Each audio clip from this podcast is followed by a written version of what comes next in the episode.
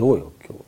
これまたはなんかうん。新しく広がりがあったなって。なんか妙に新しくない、うん。今回のこのゲストのうん。内容がねなんでなんだろなんか想像以上う、うん。のものを得られた。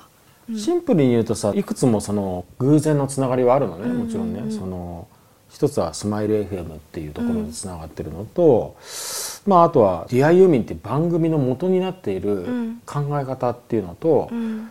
今回のねゲストに来てもらったエイジさんのもう何年も前からうん。やろうとしてたりやってたりすることがちゃんとつながっていたり、でこれこれは全部偶然っていうのはね、うん。俺はあのそのこの「ディアユーミンっていう番組が始まる前に、はいはい。実はエイジさんとある場所で、ね、僕の知人と3人で会ったっていうエピソードは結構あの思い出して話しながら話しながらあれ？みたいな、うん。ものすごいことになってんだなこの番組のこの絵西みたいなのはと思ったよ。そうですね。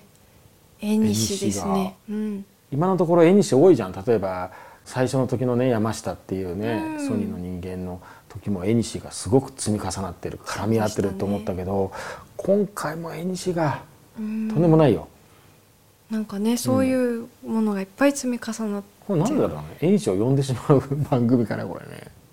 ね。不思議なもんだよね。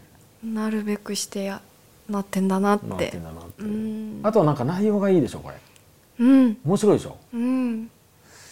新しいからねちょっとゲストの人の職業的なものもあるからね、そうですね。これはちょっと聞いてほしいな、うん。面白いよ。うん。俺もなんかあの人の人生に頭突っ込んで聞いちゃうっていうさ俺のものすごいなんか趣味がうんうんうんうんなんかちょっと爆発したか土足でもうガンガン踏み込んでいく感じが。ら 土足で入ってたよね。うん土足でもめっちゃ喜んで答えてくれてそうそうそうそうそうそあの A さんがその、ん。俺のそのあ途中で番組の前だ。打ち合わせの時に津田さんの熱くなってる瞬間が好きだってうん。言って、ん。でそれ番組収録の前じゃん。ううん。